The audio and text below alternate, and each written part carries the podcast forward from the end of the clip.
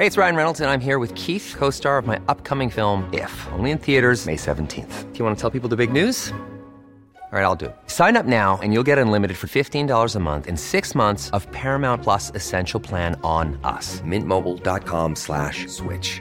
Upfront payment of $45 equivalent to $15 per month. Unlimited over 40 gigabytes per month. Face lower speeds. Videos at 480p. Active Mint customers by 531.24 get six months of Paramount Plus Essential Plan. Auto renews after six months. Offer ends May 31st, 2024. Separate Paramount Plus registration required. Terms and conditions apply if rated PG.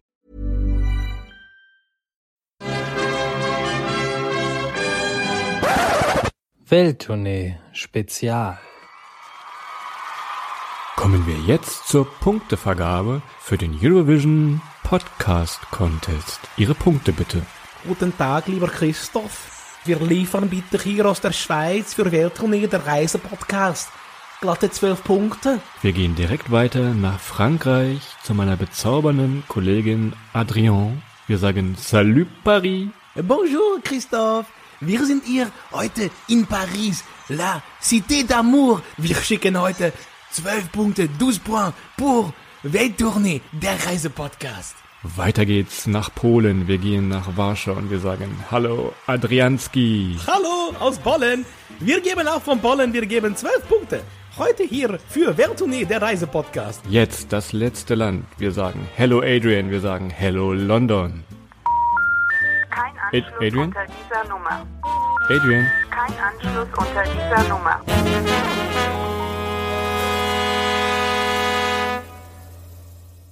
Herzlich willkommen zu Welttournee. Allerdings heute mal wieder nicht Welttournee der Reisepodcast, sondern zum zweiten Mal bereits ein Welttournee Spezial. Und Christoph, zur Feier des Tages, es stehen nämlich die Europawahlen an, hauen wir doch heute mal ein Europa-Spezial raus und berichten mal ein bisschen davon, warum wir Europa eine ganz dufte Angelegenheit finden. Das ist eine gute Sache, geiles Ding, aber was wir jetzt gar nicht machen können, du kannst mich gar nicht in der typischen Landessprache begrüßen, wie du sonst immer machst. Was, was machen wir da? Finden wir selber eine Sprache? So hier. Wenn du der Kürze der Zeit dazu in der Lage bist, dann äh, vorwärts Marsch. Aber ich würde mal behaupten, das kriegen wir jetzt gerade mal nicht hin. Daher würde ich zurückgehen auf die Weltsprache Esperanto, die ja mal äh, erfunden wurde. Und dementsprechend würde ich dich einfach mal mit einem äh, Saluton, französisch ausgesprochen, Ich sehe, da hat sich, da hat sich jemand auf diese Folge vorbereitet. Du richtig, richtiger Streber bist du. Zur Abwechslung ähm, habe ich mich mal zumindest kurz schlau gemacht, was man hier in der Eröffnung machen könnte. Aber Christoph, Saluton, bereits französisch ausgesprochen. Man müsste sich in der EU natürlich klassisch darauf einigen, wie man es betont.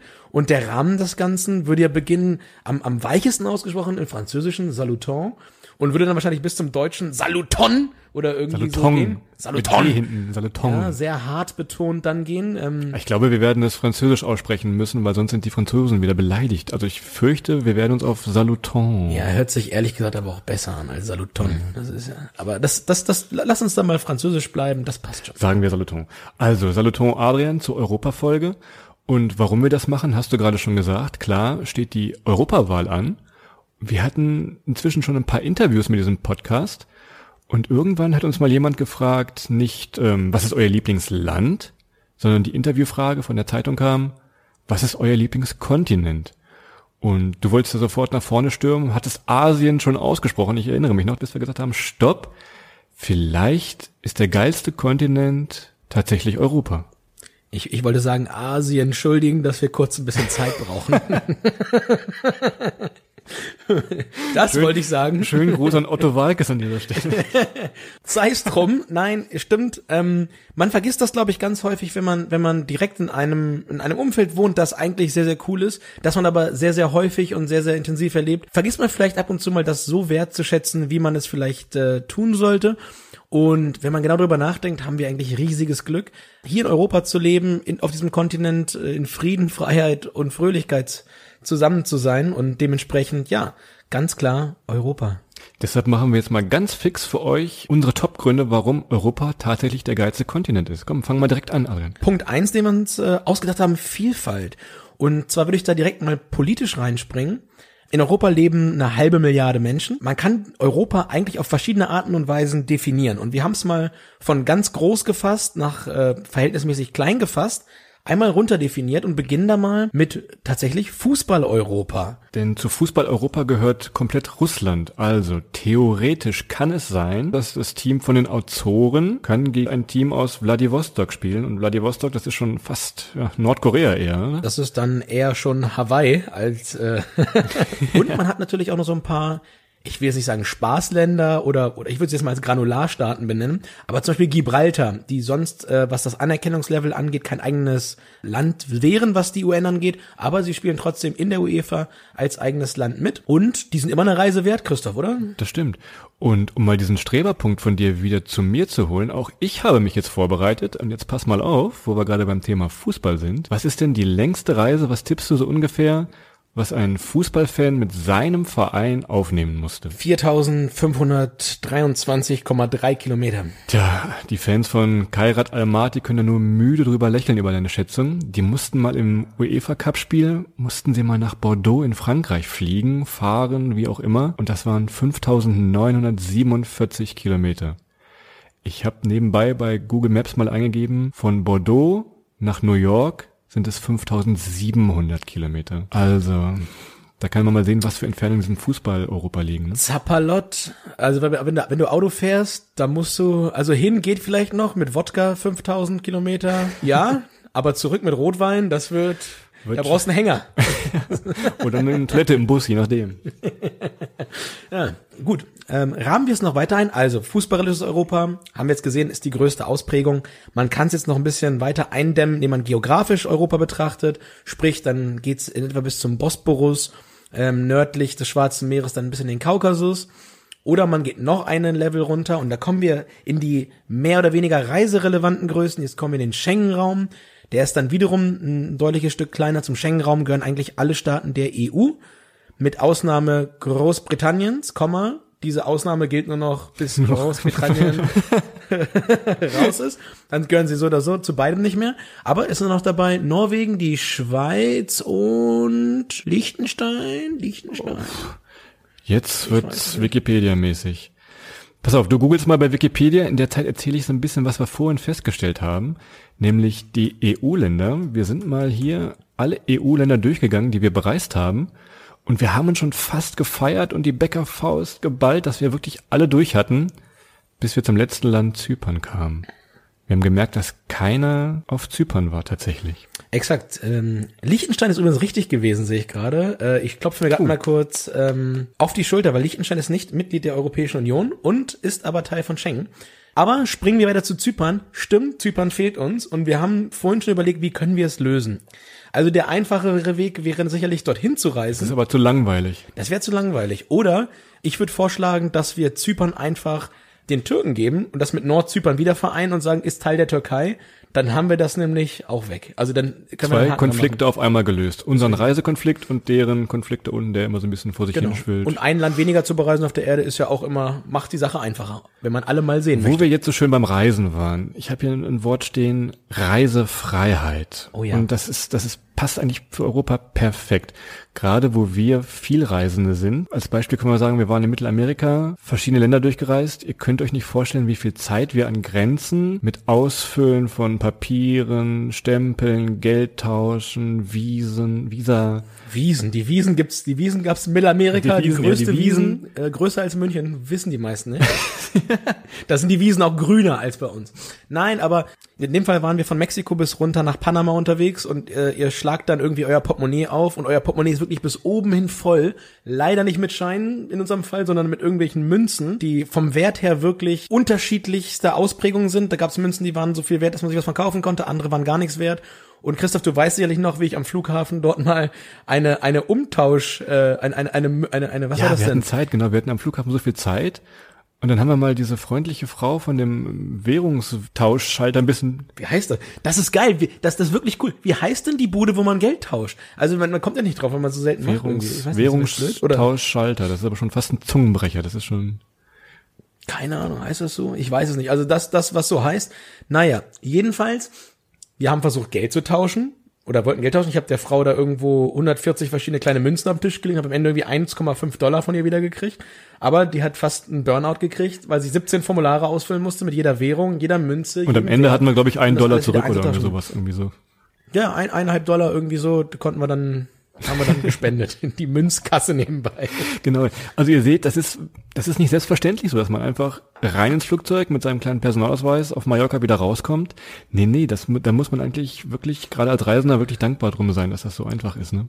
Und Christoph, und ich, Christoph, ich habe noch eine zweite Story. Und zwar zeigt das auch, wie, wie verbimmelt wir mittlerweile sind oder wie positiv ähm, europäisiert wir eigentlich sind. Wir sind mal gemeinsam nach Polen gefahren.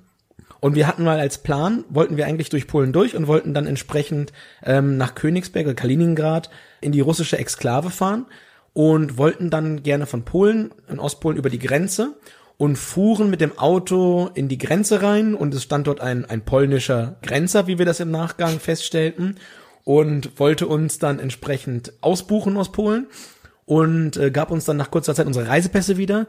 Und wir haben dann insistiert, weil wir wollten gerne einen Stempel haben. Wir haben gedacht, das wäre schon die russische Grenze und wir kommen jetzt nach Russland rein, und wir brauch, wollten unbedingt einen Stempel haben in unseren, in unseren Reisepass. Und der, der Mann wusste gar nicht, was wir von ihm wollten, hat uns so ein kleines Auto, wie in so einer Hausaufgabe ist, so ein kleines Auto, habe ich heute noch drin, kann ich mal posten, so ein Auto in den Reisepass gestempelt, weil wir wussten gar nicht, dass, das, dass man bei einer Grenze, wenn man darüber fährt, erst raus muss und dann in ein neues Land rein. Das war auch der Stempel war aus der Mickey Mouse, irgendwie Polizeipräsidium Entenhausen oder irgendwie sowas. Braucht ja normalerweise nicht, wir wussten, und das ist schon ein paar Jahre her, aber wir wussten schlichtweg nicht, wie funktioniert eine Grenze. Und da wurde einem so ein bisschen bewusst, eigentlich, wie selbstverständlich man das mittlerweile hinnimmt, dass man schlichtweg einfach von einem Land ins andere fährt und es passiert nichts. Also ihr seht, Reisefreiheit, dieses Geldwechseln, das ist, ich glaube, 19 Länder müssten den, den Euro inzwischen haben. Das ist einfach ein, ein wunderbarer Luxus. Vielleicht manche wissen es, ich, ich lebe und arbeite in Barcelona. Ich krieg mein Gehalt in Euro und kann damit, wenn ich, was weiß ich, zu Adrian nach Hamburg fahre, kann ich mir genauso mein Bier kaufen wie, wie hier auch. Also das ist, das ist ökonomisch schon kein, kein Hindernis mehr einfach so noch für diese ganzen Transaktionen. Wenn ich dir wieder Geld schulde oder du mir, das können wir uns einfach mit Euro überweisen über die Bank, zack, fertig. Ich, ich nehme dich auch beim Wort. Also wenn du nächstes Mal hier bist, zahlst du dir mal selber zur Abwechslung. Das ist jetzt auf jeden Ich komme nicht mehr. Ja, ja, gut. Auch schön. Doppelt. Zwei Probleme wieder, wieder zwei Probleme gelöst. Schon vier Probleme in diesem Podcast gelöst, ist super. Nein, aber kurz, lange, lange Story short. Ich glaube, die, die Geschichte mit dem Geld wurde, wurde viel und oft erzählt. Die einzige Sache, die wir uns mal wirklich vor Augen führen müssen, ist, wie einfach es ganz, ganz viele Dinge macht, wenn man viel durch verschiedene Länder reist, in den Urlaub fährt und einfach nicht tauschen und umrechnen und all so ein Kram machen muss. Und gerade wenn man lebt und arbeitet, dass man eben auch eine gewisse Sicherheit hat, dass das, was man in dem einen Land verdient, dann den gleichen Wert hat wie in dem anderen. Ob schon das hier und da sicherlich auch ökonomische Hindernisse mit sich bringt, wenn man sich jetzt Länder anschaut wie Griechenland in der politischen Diskussion, die sicherlich auch unter dem Euro ein Stück weit zu leiden haben, weil die Währung sehr stark ist, aber unterm Strich für uns Otto Normalverbraucher, die durch, durch Europa reisen, eine wahnsinnige Vereinfachung. So, der nächste Punkt, der hier steht, der klingt so ein bisschen abgedroschen, aber es ist tatsächlich Frieden. Wenn ihr jetzt mal eure Nachrichten-App eurer Wahl oder Zeitung aufmacht, ihr seht, überall auf der Welt knallt es immer noch zur Zeit. Europa, seit 30 Jahren geht hier keiner mehr von den Volksgruppen aufeinander los. Es, es, es ist Ruhe drin einfach so ein bisschen. Absolut. Und schaut euch das wirklich mal an, in was für, was für Regionen auf der Welt so viele Länder so freundschaftlich, friedlich über einen so langen Zeitraum nebeneinander leben. Ich meine, wir hatten in Europa auch den Balkankrieg in Anführungsstrichen so ein bisschen als ja Unterbrechung des Ganzen, aber insgesamt eigentlich seit dem Zweiten Weltkrieg sind wir in einer Situation, die es vorher noch nie gab in Europa. Und gerade unsere Generation und vielleicht auch die Generation unserer Eltern, die zwar noch ein bisschen die Nachwehen erlebt hat und den Kalten Krieg, aber unsere Generation, so Ende der 80er, Anfang der 90er geboren, wir haben damit nichts mehr zu tun. Das ist so wahnsinnig cool. Und wenn ihr ein bisschen rum, rumkommt durch die Welt, dann, dann erlebt ihr einfach auch mal Situationen, wo Menschen wirklich darunter leiden, dass Leib und Leben täglich irgendwo unter einem ganz, ganz anderen Scheffel stehen als hier bei uns, wo wir jeden Morgen aufwachen und, und eigentlich unser kleinstes Problem ist, dass irgendwie ein Nachbarland über uns herfällt oder ähm, wir über ein Nachbarland herfallen müssten. Christoph. Wo du das mit dem Frieden sagst, kleinen Tipp. Ich werde oft gefragt, was denn so mein letzter oder mein ganz großer Geheimtipp für Europa ist. Und ja, klar kann man ja sagen Lissabon oder irgendwie sowas, aber das, das passt nicht. Ich sage meistens, inzwischen sage ich Sarajevo. Das ist erstmal eine Stadt, die eigentlich niemand auf der Karte hat oder niemand was mit anfangen kann. Aber wo wir gerade so ein bisschen beim Thema Frieden, Balkankrieg und sowas sind, da kann man das wirklich noch erleben. Also man geht da durch diese, ja, durch die Gassen und du siehst dann rechts oben neben dir diese Granateinschüsse und Munitionseinschüsse noch. Und das war noch gar nicht so lange her. Also das, diese Stadt ist wirklich für so ein bisschen Geschichtsliebhaber, mein absoluter Tipp ist wunderbar. Lade ich dich auch mal recht herzlich ein bei uns auf den Schießstand. Da kannst du auch noch einiges. Oder in die Schanze nach Hamburg vielleicht Die auch. Chancen nach Hamburg, ja, in der Tat. Noch gar nicht so lange her, vor, vor ein, zwei Jahren, als wir hier den G20 Das meine ich ja wirklich ernst, wenn wirklich mal wirklich einen, einen richtigen Geheimtipp in Europa sucht, dann fahrt ihr mal nach Sarajevo. Wunderbare Stadt, tolle Empfehlung. Und erlebt, erlebt dort quasi ein bisschen Frieden, ein bisschen Sonne für diese Erde. Das hatten wir jetzt nicht wir auf dem. Plan, aber dann machen wir auch direkt einen Punkt raus. Hier, der Eurovision Song Contest. Conchita Wurst. Nee, das war Nicole, glaube ich, was du gesungen hast, oder? Ja, also ich, ich, ich glaube, Nicole war das, ja. Quasi wie Lena Meyer-Landrut, nur ohne Fotos im Internet. beide, beide Siegerinnen, Siegerinnen. Die eine mehr, die andere weniger. ne? Ja, aber ja, gut, Eurovision Song Contest, da konnten wir natürlich auch viel glänzen. Da haben wir viel deutsche Kultur exportiert. Ich sag nur, Gildo hat euch lieb. Ich sag nur, Wadde hatte Dude da. Da haben wir schon, da haben wir den, den, den ukrainisch-aserbaidschanischen Beiträgen mal gezeigt, was Niveau ist. Bestes Ostniveau, ja. Ich glaube, nur die Ja. im Osten nehmen es auch noch wirklich ernst, oder? Nimmt das noch jemand ernst eigentlich, außer die ARD-Funktionäre und der Osten? Es, es ist ja, es ist ja, glaube ich, so, dass man, man hat ja, glaube ich, sogar die, die Votums aus Osteuropa irgendwann gebremst, weil die eigentlich, die, die haben wirklich so angerufen, dass sie einfach alles platt gemacht haben, weil halt dann wirklich, ja, ab westlich des Mississippi das keiner mehr so richtig für voll nimmt, aber es gibt's noch und es ist ja halt auch eine, eine einende Sache. Und was ich dabei immer krass fand, und damit können wir es dann fast auch schon schließen, ist, dass diese ganzen Länderressentiments sich in diesen Punkten immer wieder geschlagen haben. Also ich sag mal so, Österreich hat in seiner ganzen Geschichte Deutschland noch nie zwölf Punkte gegeben. Weißt du noch immer, von früher, wenn wir früher geguckt haben, dann, wenn, wenn Holland jetzt zum Beispiel Deutschland nicht zwölf Punkte gegeben hat, da war der nächsten Tag in der Bildzeitung, war ein Riesenskandal, Nachbarschaftsprobleme, was ist da los? Und das ist also, das war ein riesen, riesen Hype immer damals noch, ne? Ja, das waren ja auch so, da sind ja Leute rübergefahren nach Holland Ja, zum genau. Campen aus Deutschland, um dann für Deutschland aus Holland anzurufen.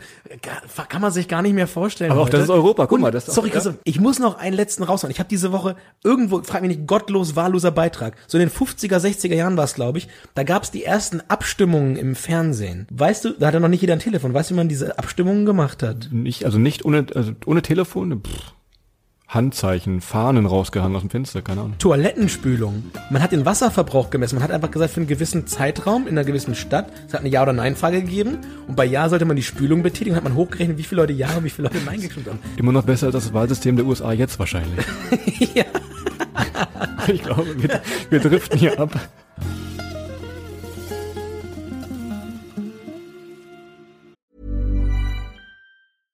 Hey, I'm Ryan Reynolds. At Mint Mobile, we like to do the opposite of what Big Wireless does. They charge you a lot, we charge you a little. So naturally, when they announced they'd be raising their prices due to inflation, we decided to deflate our prices due to not hating you. That's right. We're cutting the price of Mint Unlimited from $30 a month to just $15 a month. Give it a try at mintmobile.com slash switch. $45 upfront for three months plus taxes and fees. Promo rate for new customers for limited time. Unlimited more than 40 gigabytes per month. Slows. Full terms at mintmobile.com. Also wir hatten Frieden, wir hatten den äh, Eurovision Song Contest spontan mit drin. Ähm, jetzt komme ich aber noch mit meinem Lieblingspunkt, den ich sonst auch immer in den Podcast-Folgen cover. Äh, Sicherheit beziehungsweise Rechtssicherheit.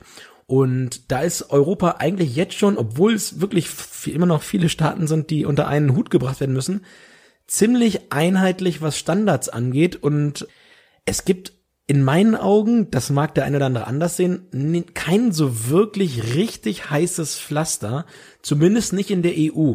Und wenn ich mich an Reisen erinnere, wie zum Beispiel in Mittelamerika oder auch, ich habe in den USA studiert, da habe ich Sachen erlebt, die kenne ich so aus Europa eigentlich Nee, nicht. es ist also wirklich angenehm. Du musst also, egal wohin du reist, auch in die Außenbezirke von Europa, du musst ja keine Angst haben, dass da jemand mit einer Kalaschnikow steht und dich am Bahnhof empfängt, was wir da in El Salvador erlebt Das habe ich, haben. das habe ich, das habe ich, das habe ich nicht gesagt, aber es ist halt sicher, die schießen halt nicht auf dich. das kann natürlich auch sein, ja. Ich, ich erinnere dich an Rumänien, Selbst Christoph. wenn du angeschossen wirst, du hast ja, du hast gute Krankenhäuser, du kannst mit deiner Versicherungskarte, kannst du in ganz Europa wirst du behandelt. Schusswunden wahrscheinlich genauso wie Messerstechereien, das ist also alles behandelbar mit deiner Macht auch in, vielen Ländern der gleiche Arzt. Also in manchen Ländern macht der gleiche Arzt. Der ist dann, äh, der macht, der macht von der von der Brust-OP äh, bis hin bis hin zum Tumor und zur Schussverletzung ist all in one. Aber absolut. Also ihr könnt mit eurer europäischen Krankenversicherungskarte könnt ihr in alle Länder reisen und ihr kriegt überall äh, Gesundheitsdienstleistungen.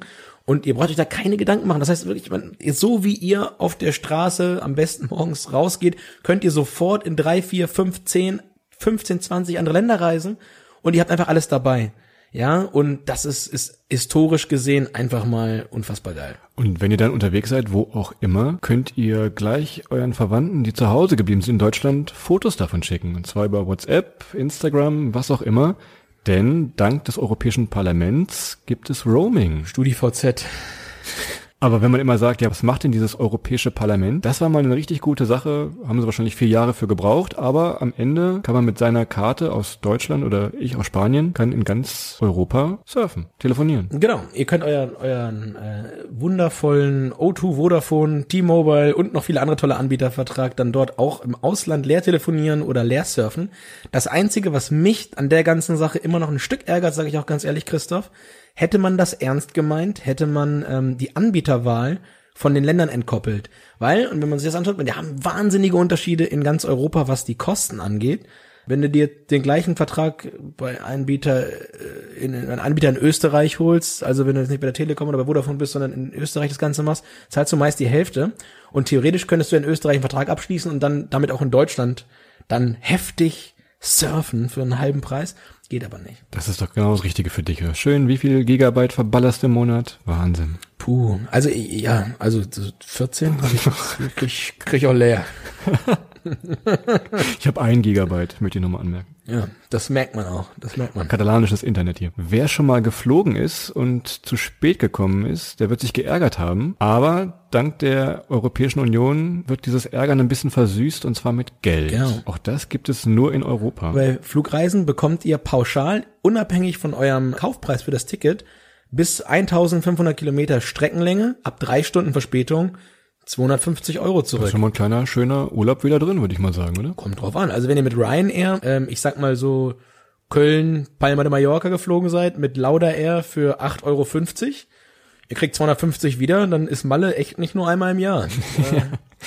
Es liegt allerdings auch ein bisschen an den Fluggesellschaften. So Ryanair und Vueling, die ziehen sich immer so ein bisschen, das rauszuzahlen, weil die genau wissen, das ist ein EU-Recht, das hast du wirklich, aber die spielen da immer so ein bisschen auf Zeit. Sie machen es nicht so einfach. Dann gibt's auch noch solche Anbieter wie Flightride zum Beispiel. Die könnt ihr euch mal angucken. Die nehmen eine kleine Provision von euch, aber die treiben das Geld dann ein, notfalls auch mit Gewalt, würde ich beinahe sagen, beziehungsweise richterlicher Gewalt. Schau das mal an. Ich glaube, das ist bis zu drei Jahre rückwirkend. Soll in den letzten drei Jahren mal irgendwo eine Verspätung von über drei Stunden gehabt haben. Wichtig ist hierbei dazu zu sagen, Streiks zum Beispiel gelten als höhere Gewalt und auch irgendwelche Unwetter. Aber sollte es einem kaputten Flieger oder ähnlichem gelegen haben, wie gesagt, bis 1500 Kilometer gibt's 250 Euro.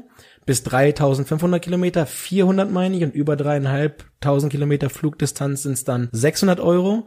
Jeweils, der Flug muss aber aus der EU raus oder in die EU rein, von der EU-Fluglinie gemacht worden sein. Aber dann bekommt ihr entsprechend dieses Geld zurück. An dieser Stelle wunderbare Grüße an die Fluggesellschaft KLM, bei der ich fast schon ne, anderthalb Jahre auf mein Geld für den verspäteten Flug nach Kapstadt warte. Das wären 600 Euro. Wie eben beschrieben, wenn irgendwas schief läuft bei eurem Flug, dann bekommt ihr auf dem Wege euer Geld zurück oder ihr bekommt Geld.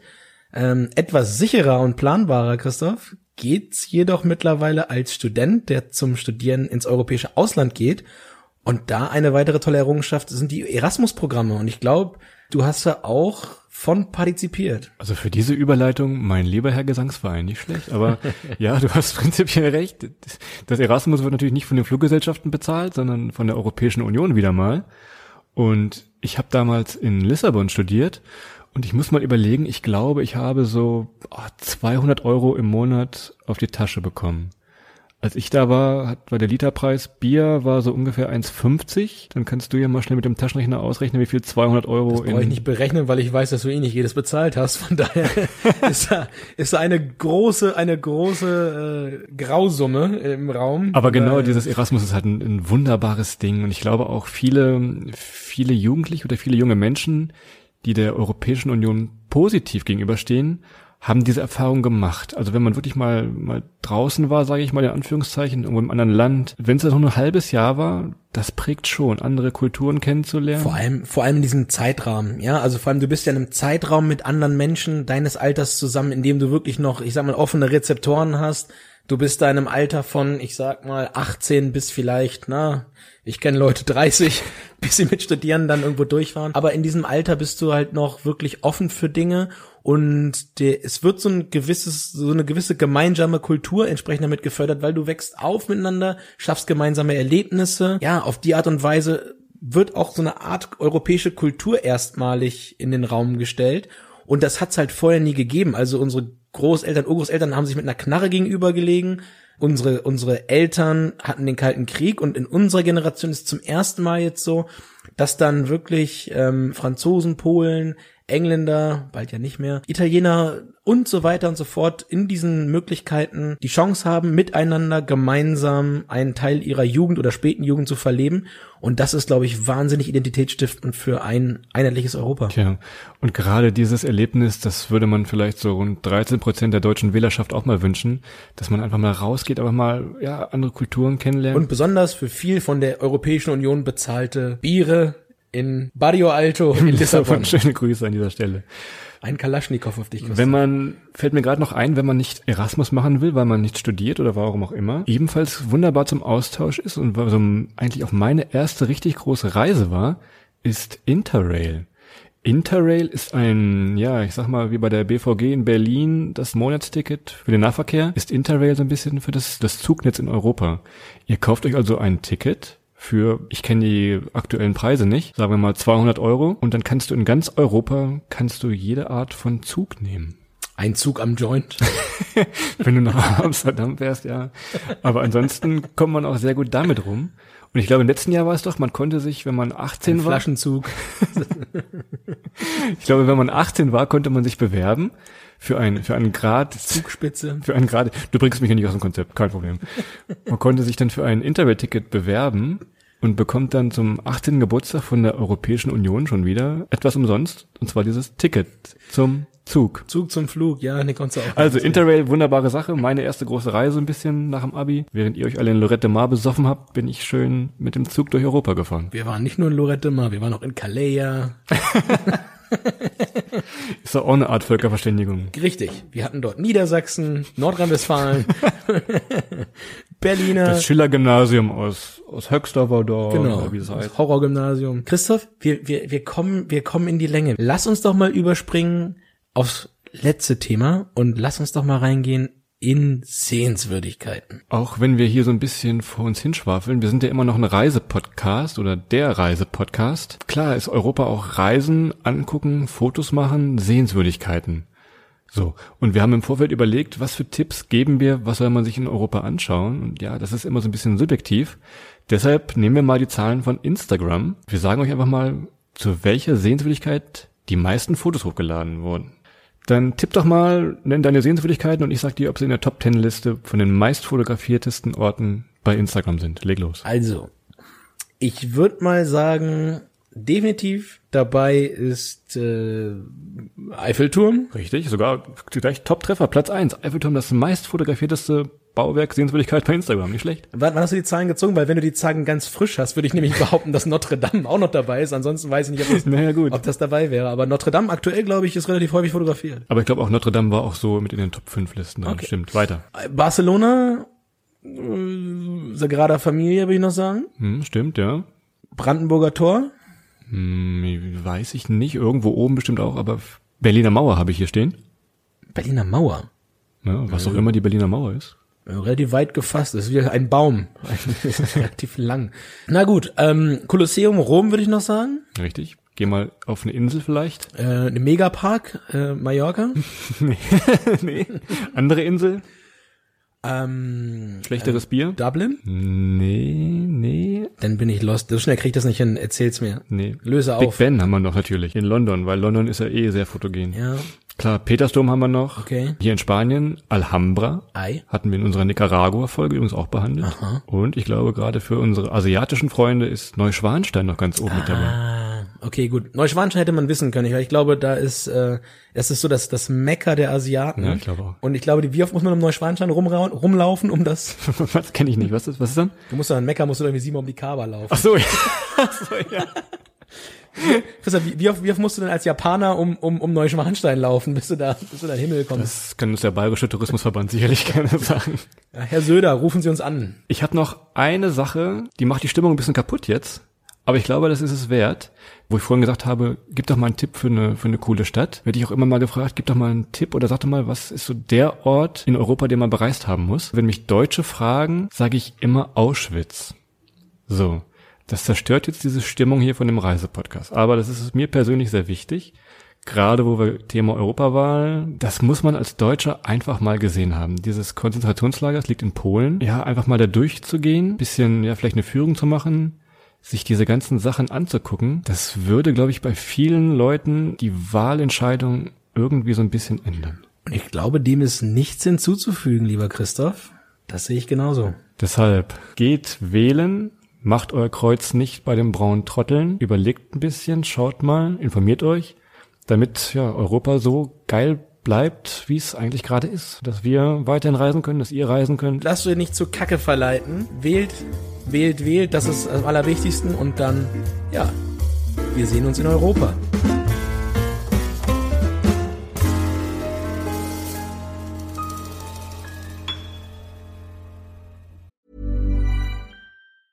Hey, it's Paige DeSorbo from Giggly Squad. High quality fashion without the price tag. Say hello to Quince. I'm snagging high-end essentials like cozy cashmere sweaters, sleek leather jackets, fine jewelry, and so much more. With Quince being 50 to 80% less than similar brands.